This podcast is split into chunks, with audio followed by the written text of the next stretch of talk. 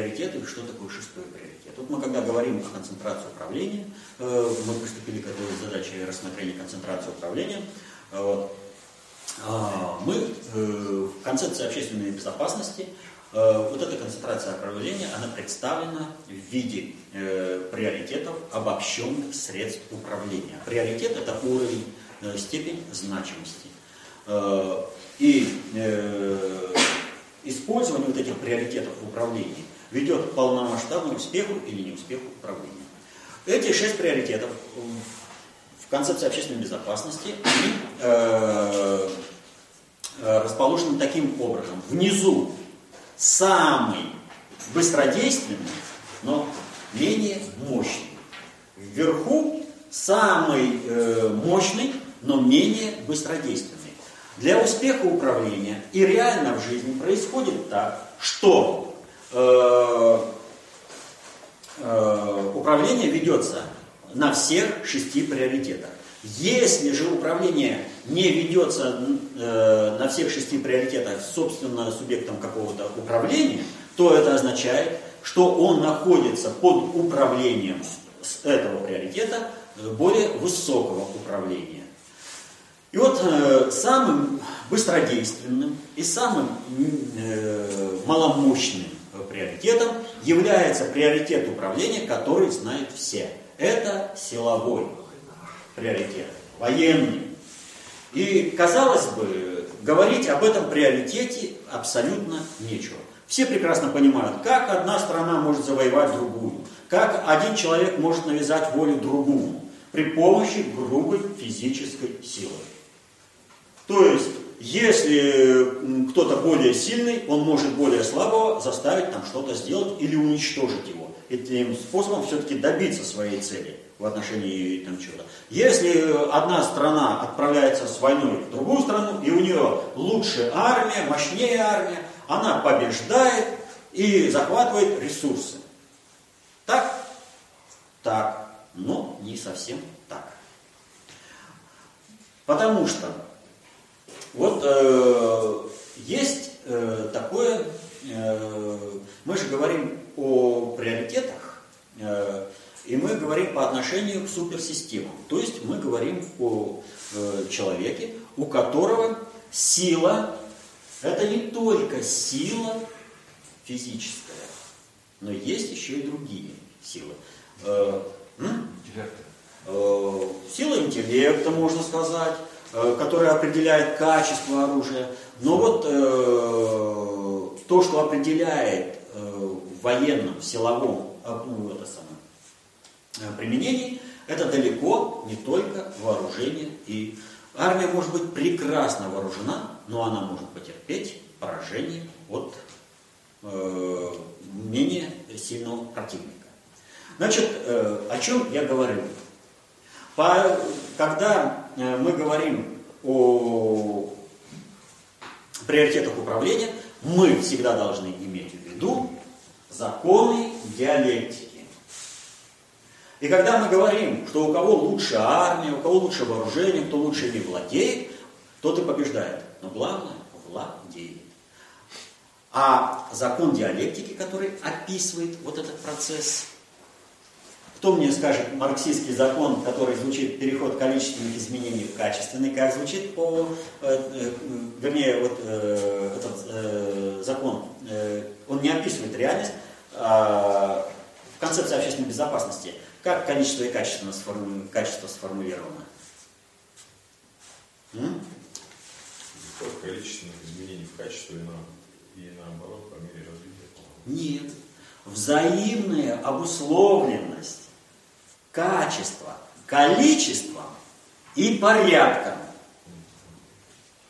Изменение качества влечет за собой изменение количества и порядка.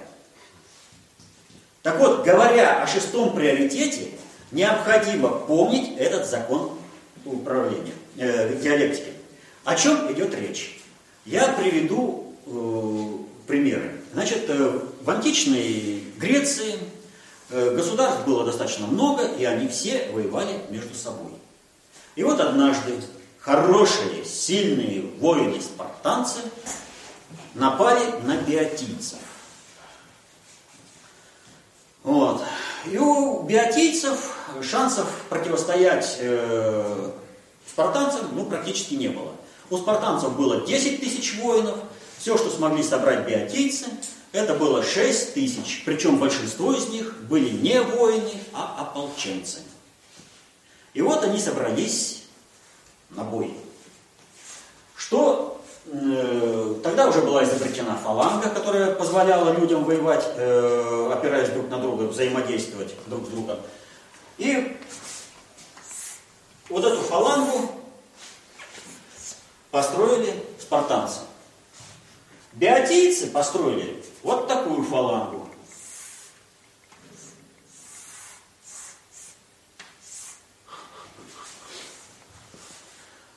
Вот здесь были все воины, а вот здесь были все ополченцы.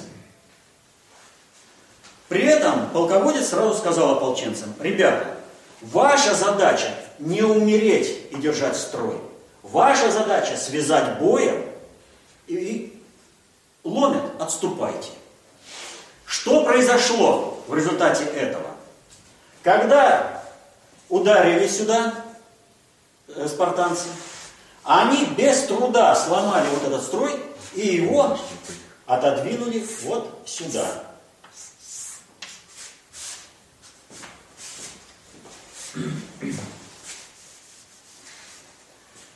Когда они напали, то получается, вот эта часть была разгромлена сразу, а сами спартанцы оказались вот здесь.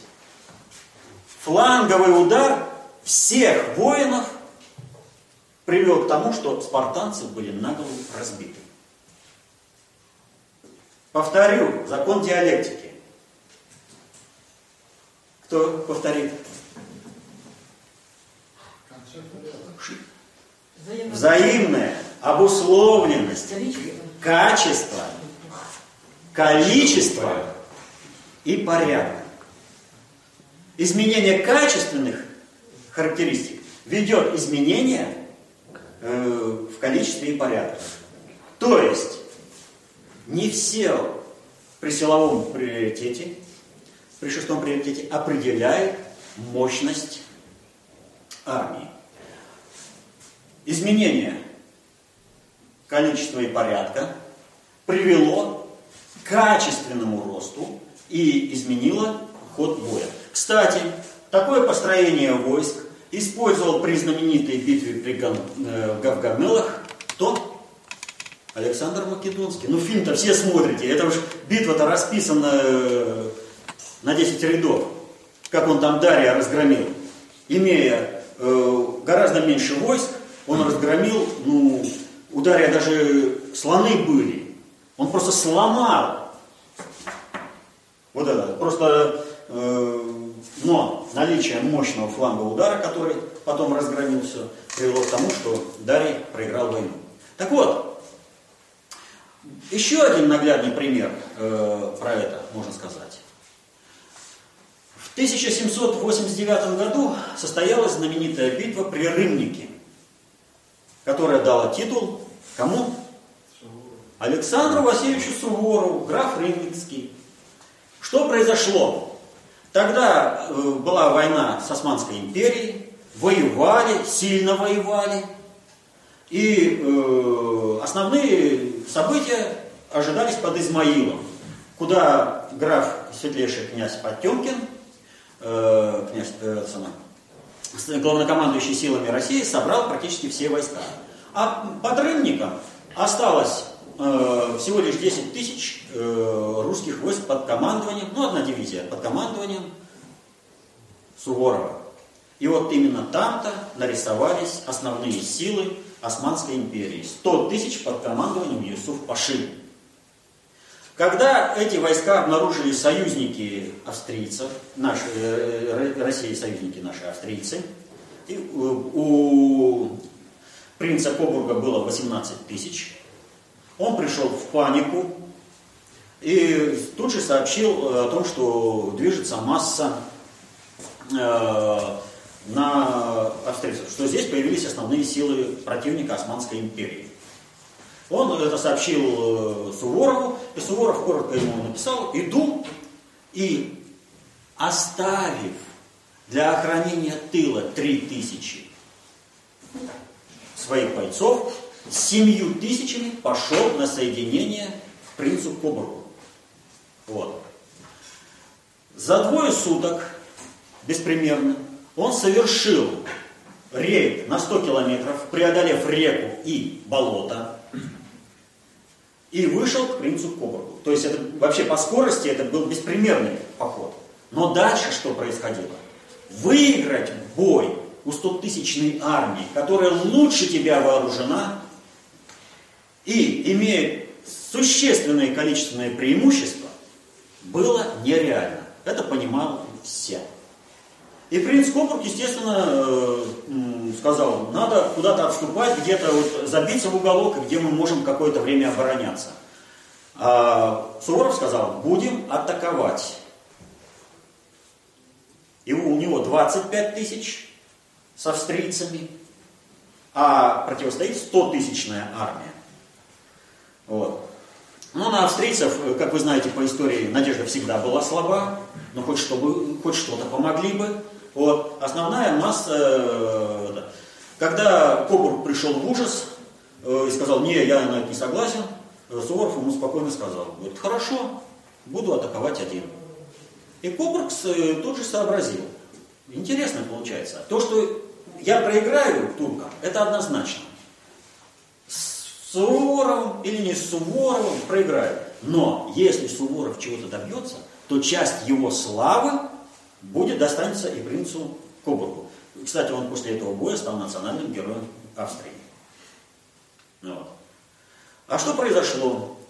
Э, распределив таким образом и на ходу меняя план, то есть не все же в плане вот предусмотришь, за два дня боев Суворов, действуя большей частью именно своими семью тысячами и только вспомогательно, используя на менее важных направлениях австрийцев, на голову разгромил Юсуф Пашу.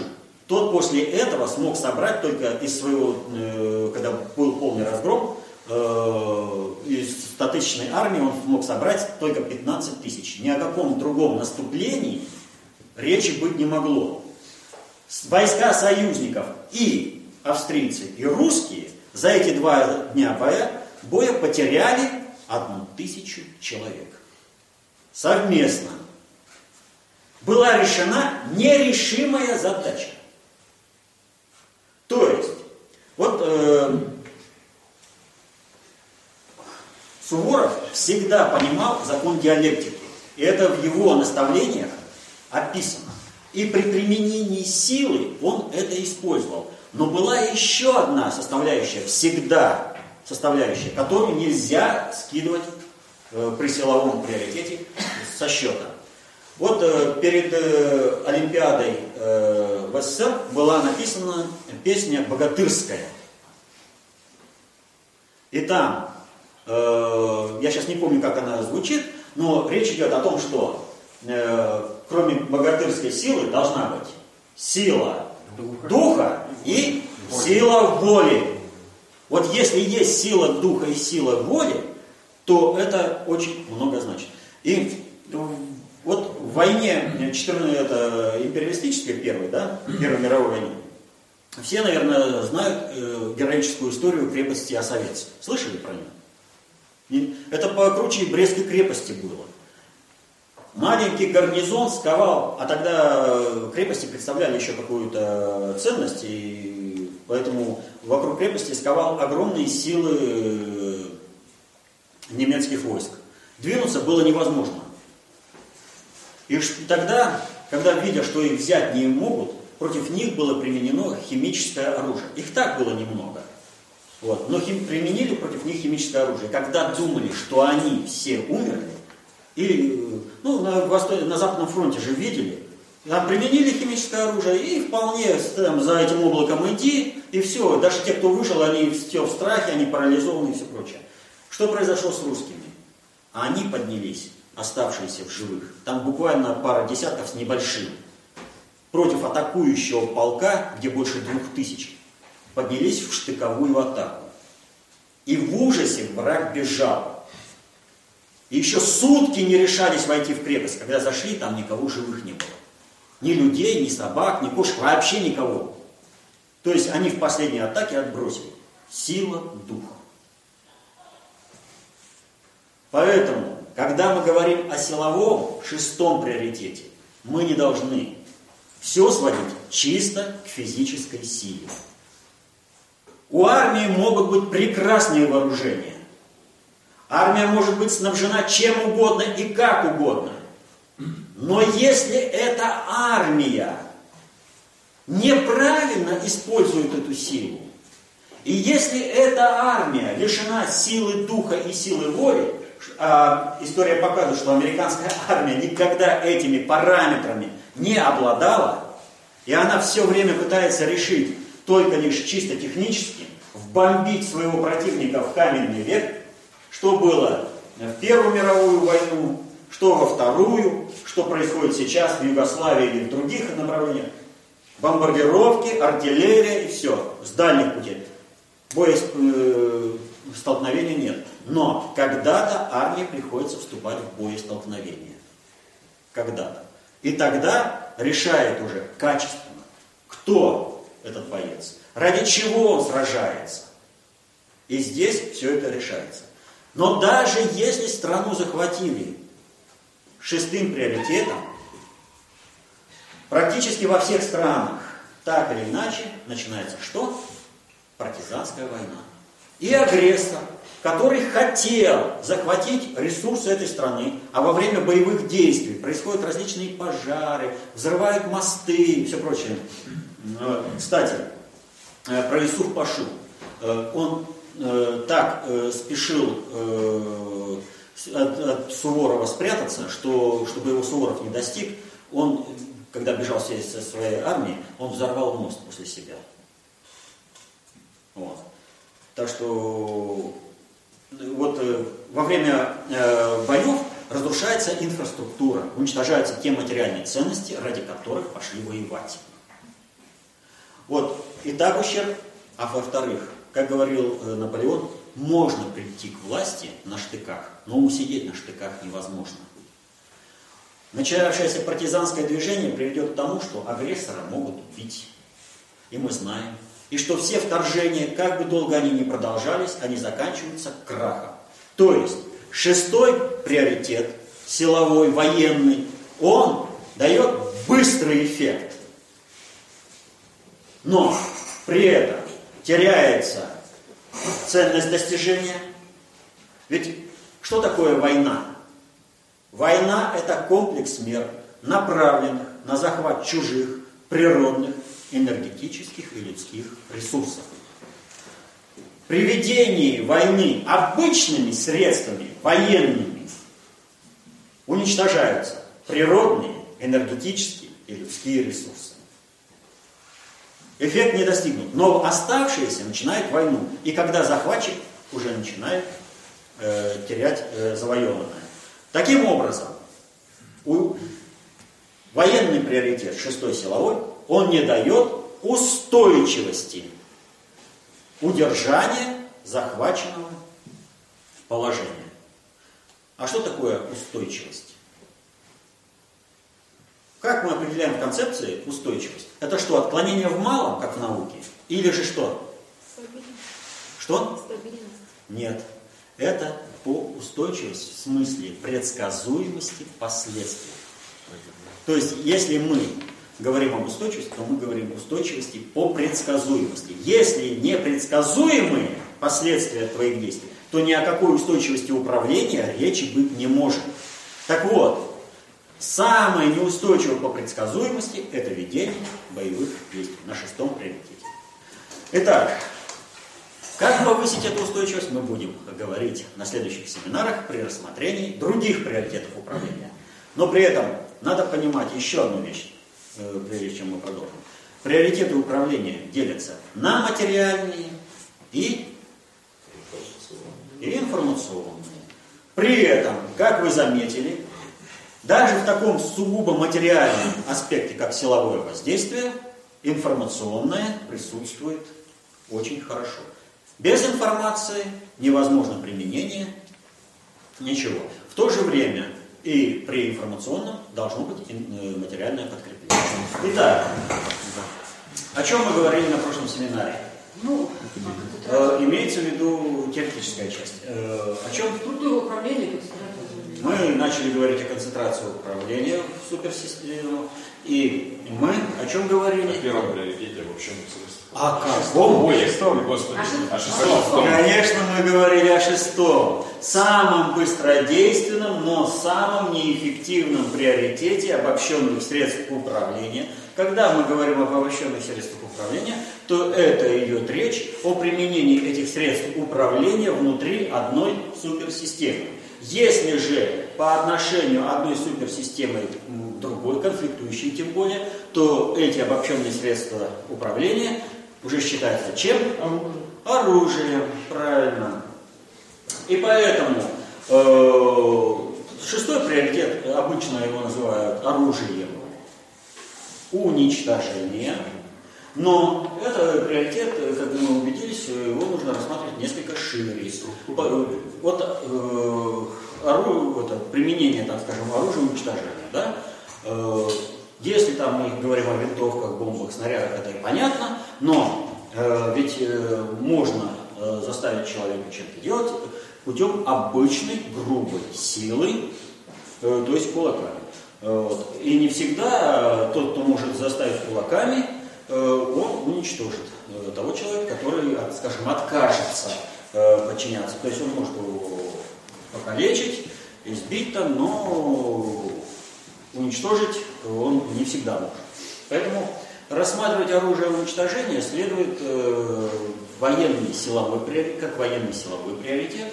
И я на этом, на этом примере, на примере военного силового приоритета шестого Савунич, как нигде лучше высвечивается, иллюстрируется э, закон диалектики. Напомнит мне кто-нибудь? Качество, качество. О, Опять переход к качеству, это качество и количество. Да? А, обусловленность качества. Взаимная обусловленность качества количеством, количеством и порядком. Изменение качественных характеристик ведет к изменению количества и порядка. Я приводил примеры из пятого века до нашей эры, битва спартанцев и биотийцев. Значит, в чем суть? То есть вот этот вот пример, его надо как бы э, иметь в виду по той простой причине, что несмотря на всю, всю ее древность, когда только еще становилось военное дело, вот этот принцип победы для э, обычных силовых э, операций, обычной войны, он э, по-прежнему суще, это является, ну как э, скажем, главным. И мы это э, говорим. Значит, в чем суть? Смотрите. Спартанцы стояли так, Феотийцы стояли вот так. Когда спартанцы сдвинулись, фланг у них был сразу. Здесь же превосходство, здесь воины. А здесь, э, вот смотрите, по, э, на шестом приоритете кто побеждал? У кого лучше оружие и кто лучше им владеет. Лучшее оружие у воинов, и владеют они им лучше. 10 тысяч спартанцев, 6 э, тысяч, причем большинство из них э, ополченцы, то есть обычные граждане по воле необходимости взяли оружие и они вынуждены сражаться. В результате воины против воинов, количественное превосходство, удар. У них смещается полностью, уничтожается весь фланг. Ну, даже не здесь лучше нарисовать. А вот так вот получится. Вот. То есть под ударом э, спартанцев э, сдвинулись, э, ополченцы. Здесь теперь получается так. Биотицу развернули фалангу и бьют. Здесь всегда количественное превосходство. Всегда. Эти не могут помочь, им надо перестроиться. Но они по фронту связаны. Плохо, плохо качественно, там прочее. Но они не могут маневрировать, потому что по фронту они связаны ополченцами. Вот. И таким образом всегда Э, здесь качественное количественное превосходство, э, качественное, количественное, порядковое превосходство, то есть э, количественное и порядковое дает качественное превосходство, и они были нагло раздроблены. Для чего я это рассказываю? Вот у нас э, э, сейчас празднуют, праздновалась дата 2 февраля, подсказываю. Сталинград. 70 лет победы в Сталинградской битве. Значит, э, в чем суть? Как э, нам вот сейчас говорят, что Сталин никакого отношения не имел к победе, победил какой-то советский народ, сам по себе. Ну, э, вот это вот, то, что Сталин не имел к победе никакого отношения, разбивается очень легко и просто одним примером. Даже не рассматривая, не рассматривая вопросы военного управления войсками и планирования операций, Никто не может отрицать того факта, что Советский Союз провел эвакуации промышленности. Чтобы понять, что такое провести эвакуацию промышленности, сравните с бытовым переездом. Вы его можете сделать спонтанно, не, без подготовки. Вспомните, какие проблемы, где какие вещи лежат, на чем увезти, кем разгрузить и все прочее. А здесь была проведена эвакуация промышленности точно обозначенные места, точно э, приход. Это вот, ну, чтобы э, сталилитейный прокатный стан, там несколько тысяч только одних роликов нужно упаковать. Несколько тысяч. Вы представляете? Все упаковать, сложить, пронумеровать, отправить. Э, и нужно, чтобы не потерялось, потом все это сложить и все. У нас некоторые заводы начинали работать Прямо, что называется, там еще не закончили из места эвакуации, а здесь уже начали выпускать продукцию. То есть говорить о том, что это возможно сделать без управления, может ну, человек либо абсолютный идиот, либо человек э, глубоко и, и на биологическом уровне ненавидящий Россию, и все с этим связано. То есть а, отрицать роль, руководящую роль Сталина уже даже на этом примере просто невозможно. Но о чем идет речь? Вот э, Сталинградская битва. А как она стала возможной? Вот.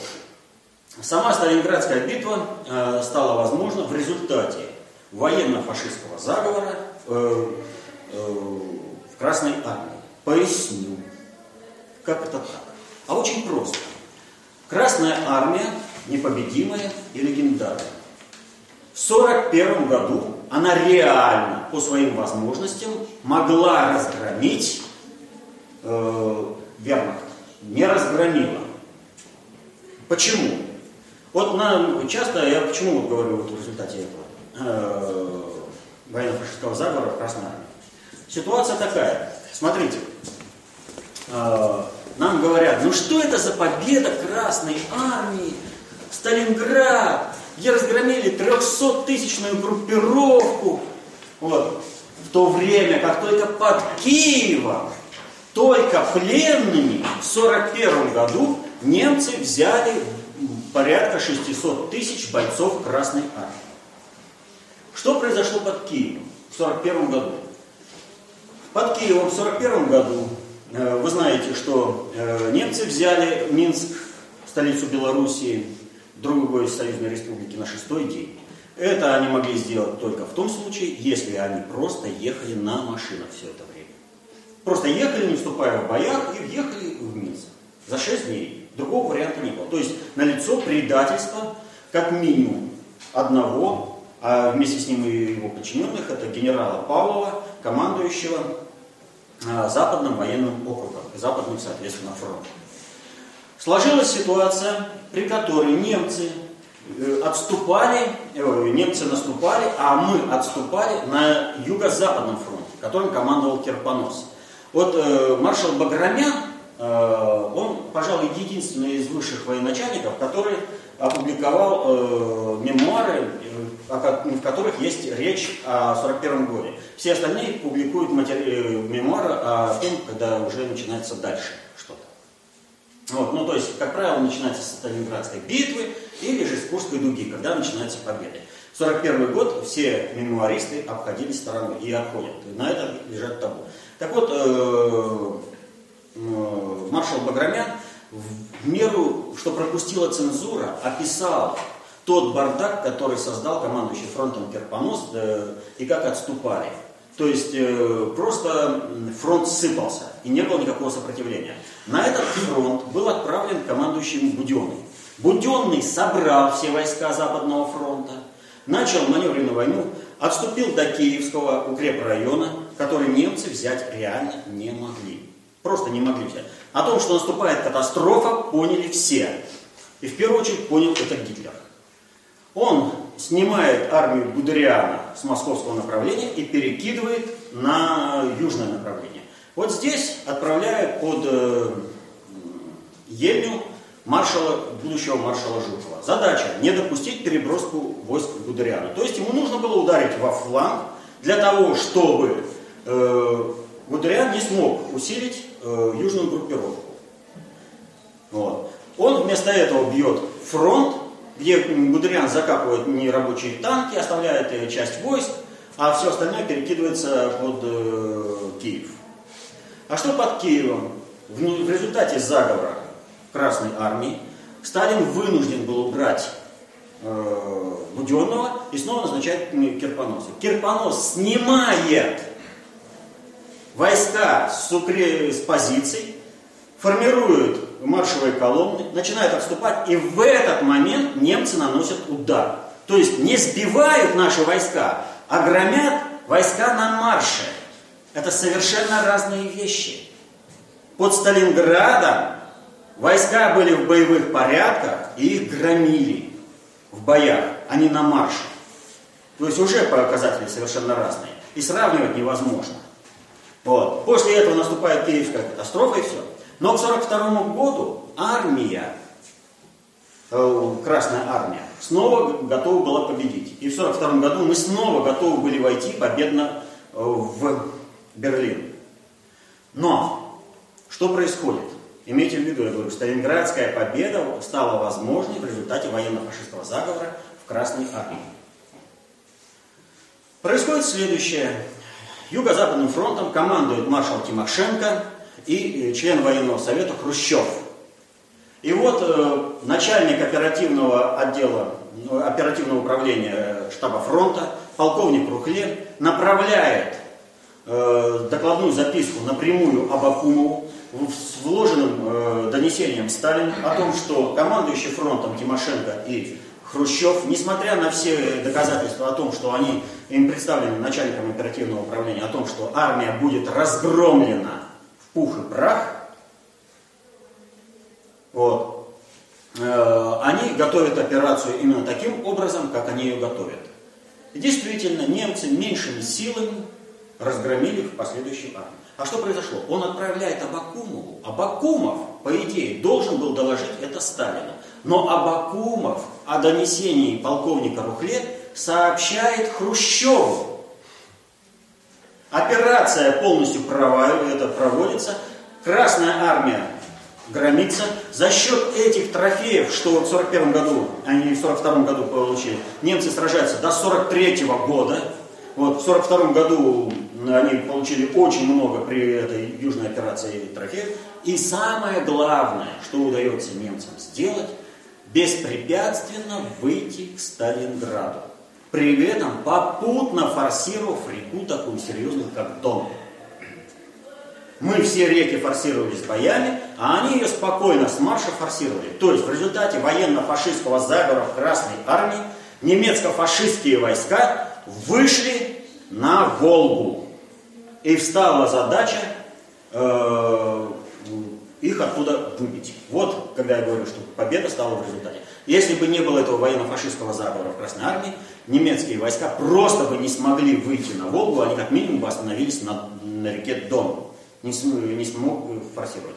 Но э, долго рассказывать там про судьбу Рухле и Абакумова и все прочее, но Абакумов, надо сказать, он погиб, э, будучи расстрелян после смерти Сталина в результате вот этой соглашательской политики, не надо забывать. Именно потому, что он знал слишком о военно-фашистском заговоре в Красной Армии, и он э, все это э, как бы э, пытался играть и нашим, и вашим. Вот. Так вот, э, что произошло дальше? Вы знаете, планировалось две операции. Марс и Уран. Операция Марс под Оржевом возглавлял э, Жуков. Про него недаром говорят, что э, если у него было соотношение сил меньше, чем 1 к 6, он даже не пытался вести наступление.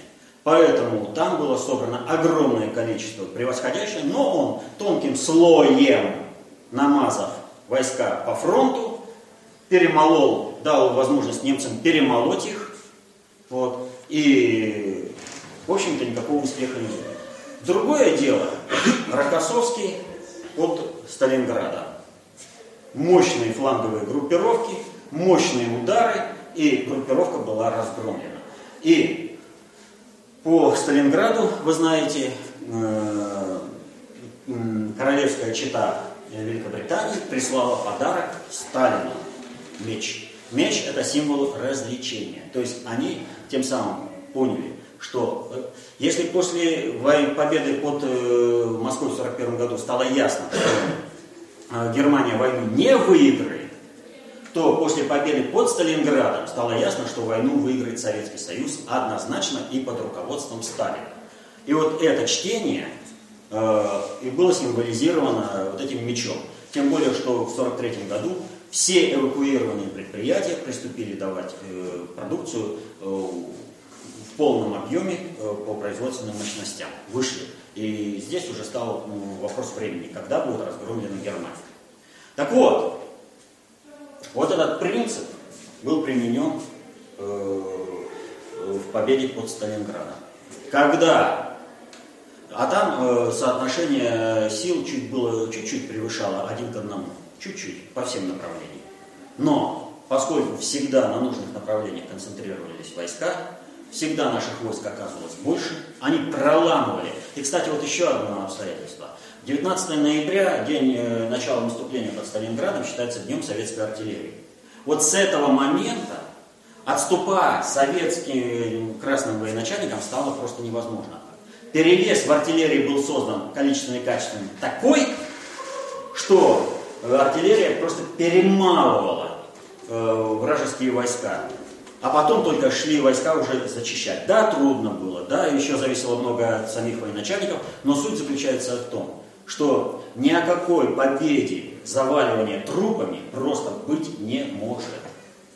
Поскольку Сталин всегда требовал лучше больше израсходовать снарядов, бомб и мин, но сохранить жизни. И такие вот э, классические варианты э, этой реализации установки – это Э, Рокоссовский, самый успешный и самый малокровный э, командующий Второй мировой войны.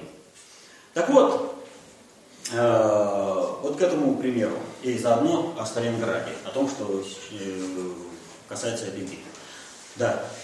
А вот в фильме «Горячий снег» там этот метод использовался? Э, какой? Там батальон, но все силы войск немецких держали один батальон специально, чтобы измотать. А потом свежими силами уже это...